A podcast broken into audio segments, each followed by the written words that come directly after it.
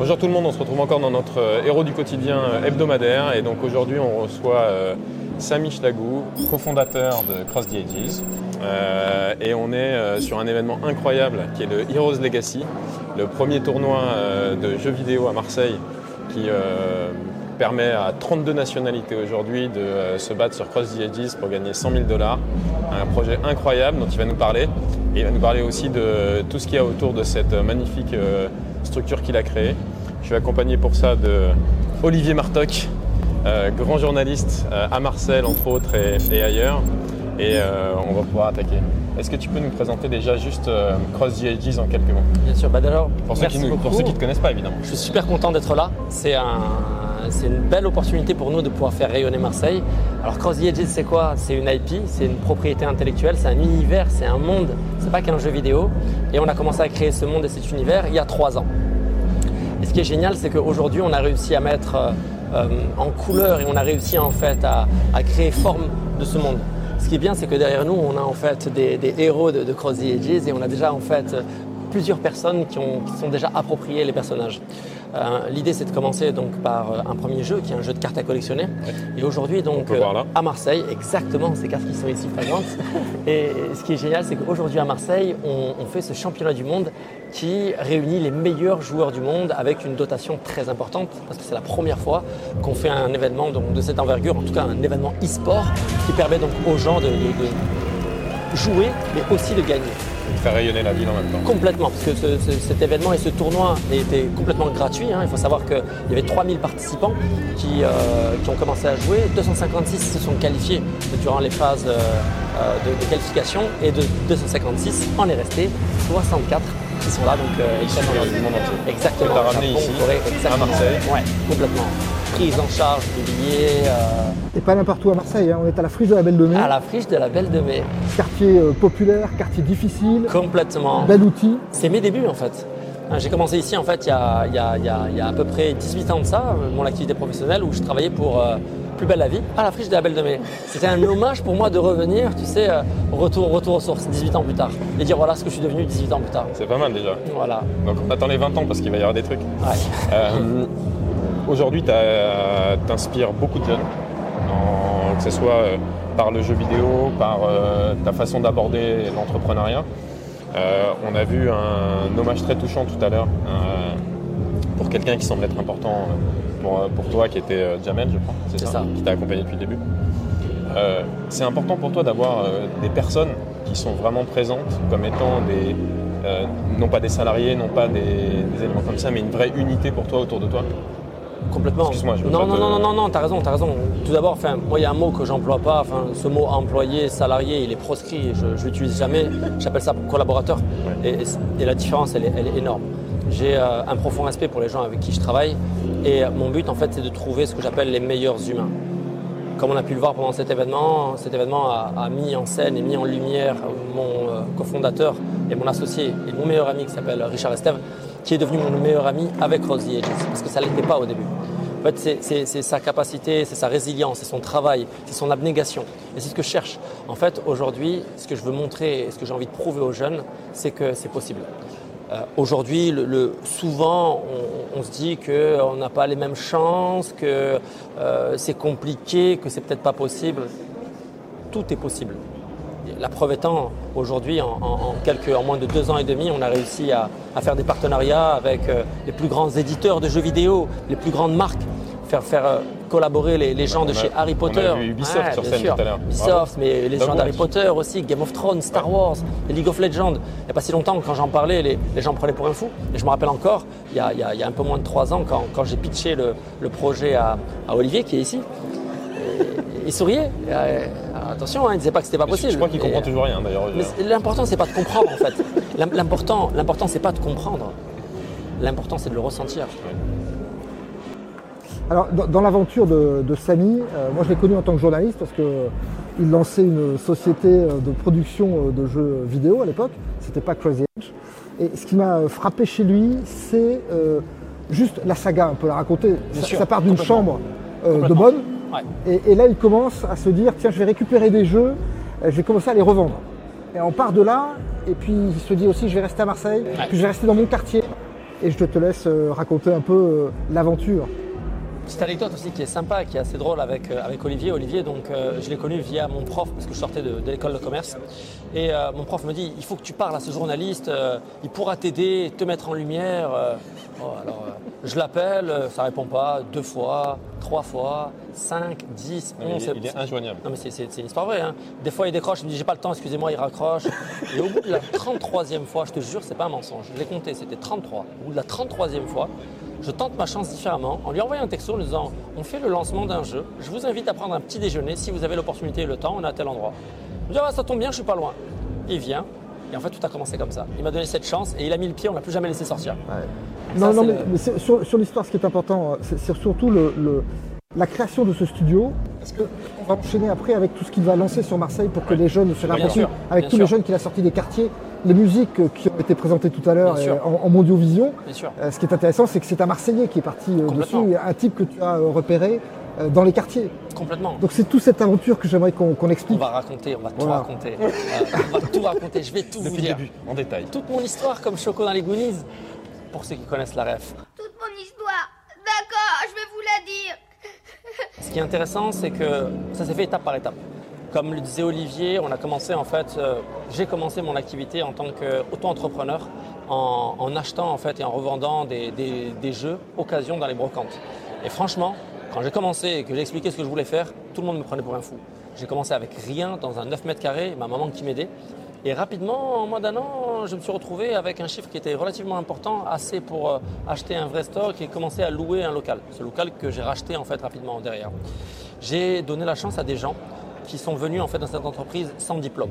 Ça ne veut pas dire qu'ils ne sont pas compétents, c'est juste qu'ils n'étaient pas en fait dans le circuit classique. C'est des personnes en fait qui euh, euh, avaient en fait un potentiel incroyable. En tout cas, moi je les ai sentis avec un potentiel incroyable, avec beaucoup de volonté et surtout peu d'ego. Et ces personnes en fait qui m'ont accompagné sont encore là aujourd'hui. J'ai commencé euh, à recruter, à embaucher euh, mes premiers collaborateurs en 2011, 2012. Et aujourd'hui, ces gens qui ont 11 ans d'ancienneté sont toujours dans la société. Tous, sans exception. La- les vidéos que vous avez vues aujourd'hui, Il qui ont il été y a peu présentées. de boîtes qui peuvent se targuer d'avoir bah, zéro turnover. Franchement, franchement, nous on peut s'en targuer vraiment bien comme il faut. Parce que les vidéos que vous avez vues aujourd'hui, qui sont quand même incroyables, Ouais. elles ont été réalisées par Otis Masada. Admirable. Otis Masada est le quatrième à être arrivé dans la société. Il est arrivé comme logisticien. Aujourd'hui, il est directeur vidéo et directeur photo. Enfin, c'est juste du délire de se dire que. Et il s'est formé comment alors Il s'est formé sur avec vous ouais, complètement. En fait, notre, notre, notre euh, euh, leitmotiv pour nous, c'est de tirer le maximum de chaque humain. On part sur le principe que chaque être humain a un potentiel. Un potentiel latent et un potentiel existant. Souvent, le modèle, éco- le modèle qu'on a aujourd'hui, le modèle donc, euh, euh, qu'on a à l'école, en fait, ne permet pas à un enfant d'utiliser son plein potentiel.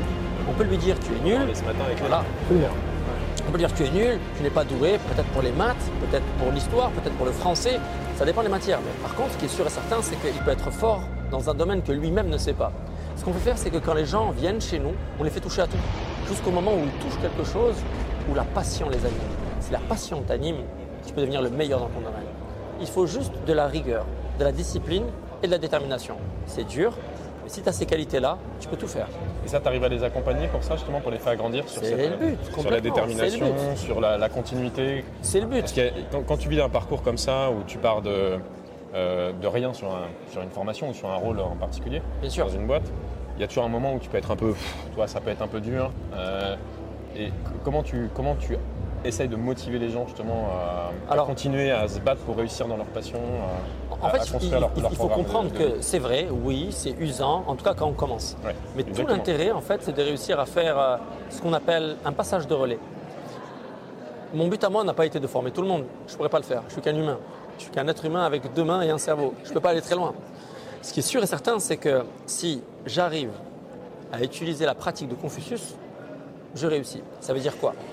Confucius disait, si tu donnes un poisson à un homme, il le mangera. Si tu lui apprends à pêcher, il mangera tous les jours.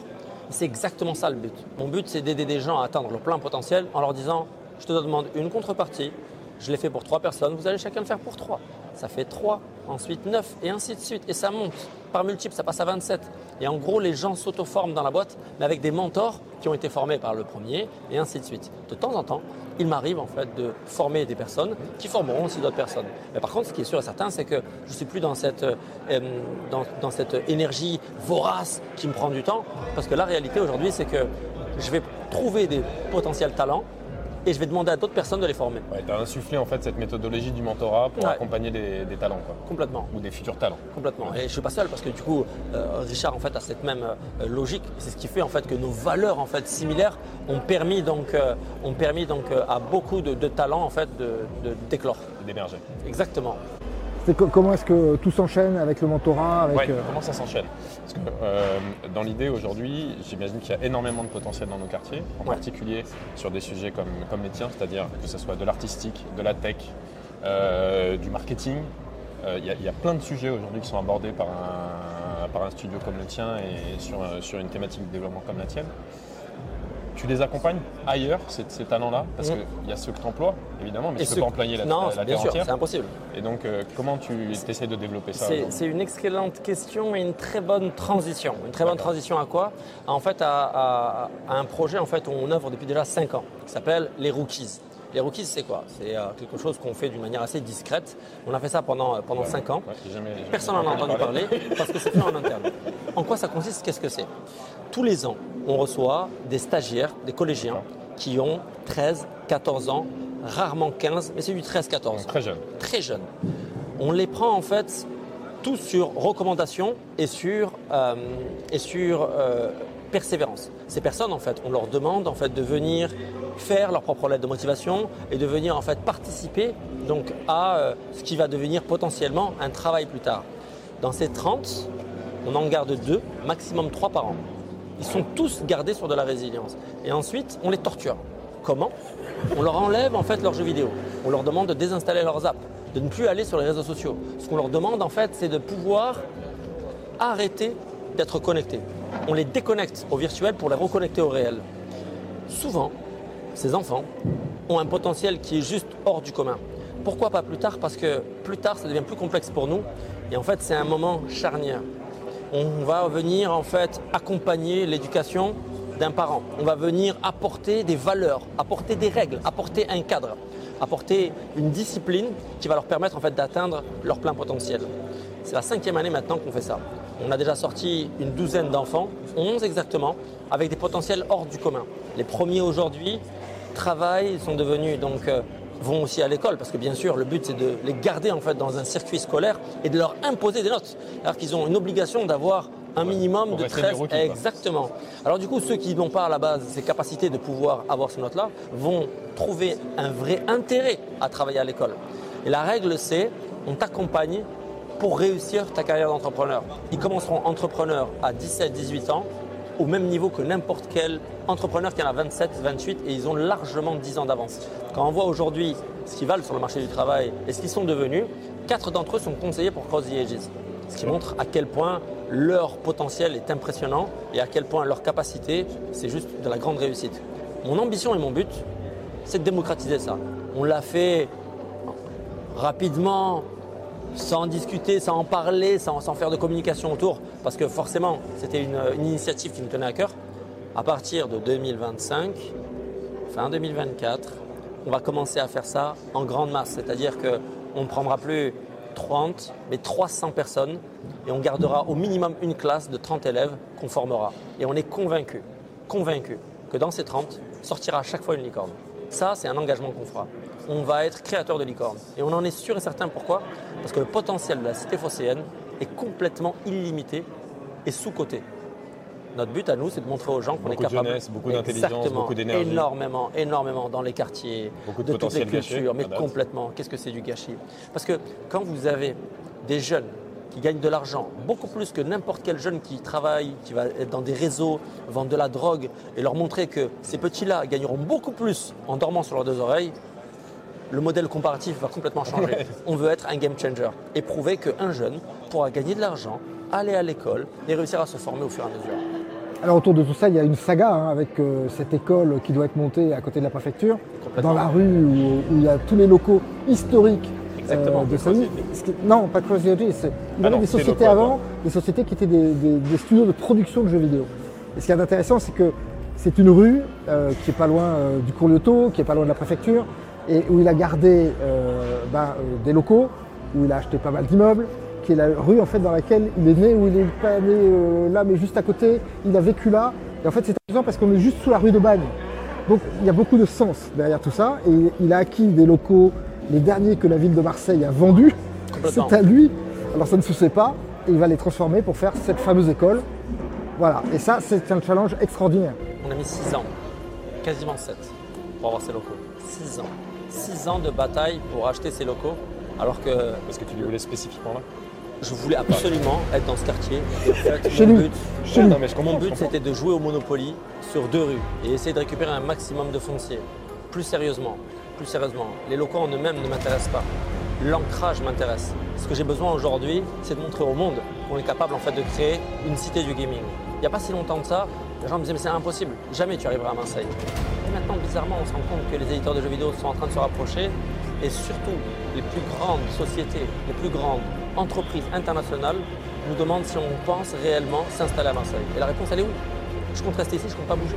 Je compte pas me délocaliser, je compte pas aller ailleurs, je paierai mes impôts, je suis très content de les payer, je suis très content d'être en France et de développer en France. Et j'ai vraiment pas besoin d'aller ailleurs. Ça Il y a s'appelait comme moins- ça, Cité du Gaming? Cité du gaming, c'est pas un bon nom ça, c'est pas mal. Je sais pas. Je m'y attendais pas. de le. Ah merci. Ah j'aime bien. Cité du gaming, ça sonne bien. Hein Cité du gaming, ouais ouais, c'est un Cité du Je gaming. trouve ça bien. La Cité du gaming, pas mal.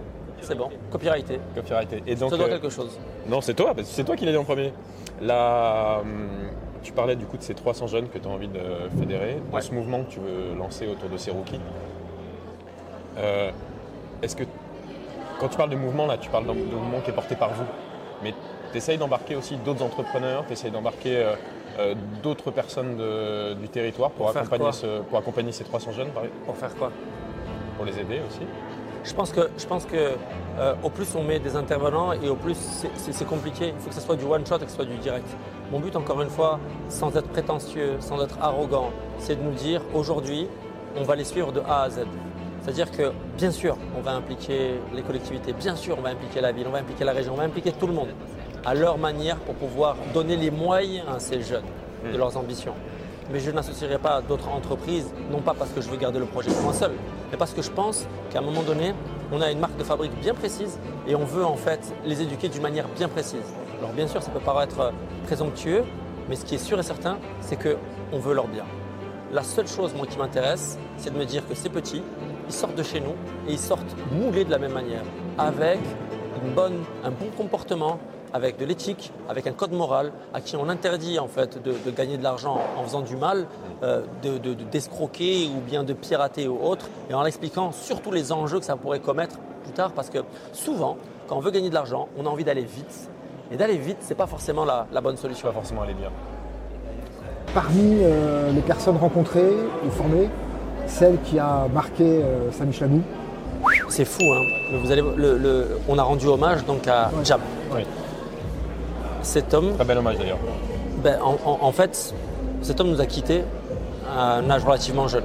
Il est mort malheureusement très jeune, trop jeune, en laissant des enfants derrière lui. Je connais ce jeune homme depuis qu'il a 13 ans. C'est l'une des premières personnes que j'ai vues et que j'ai rencontrées à Marseille.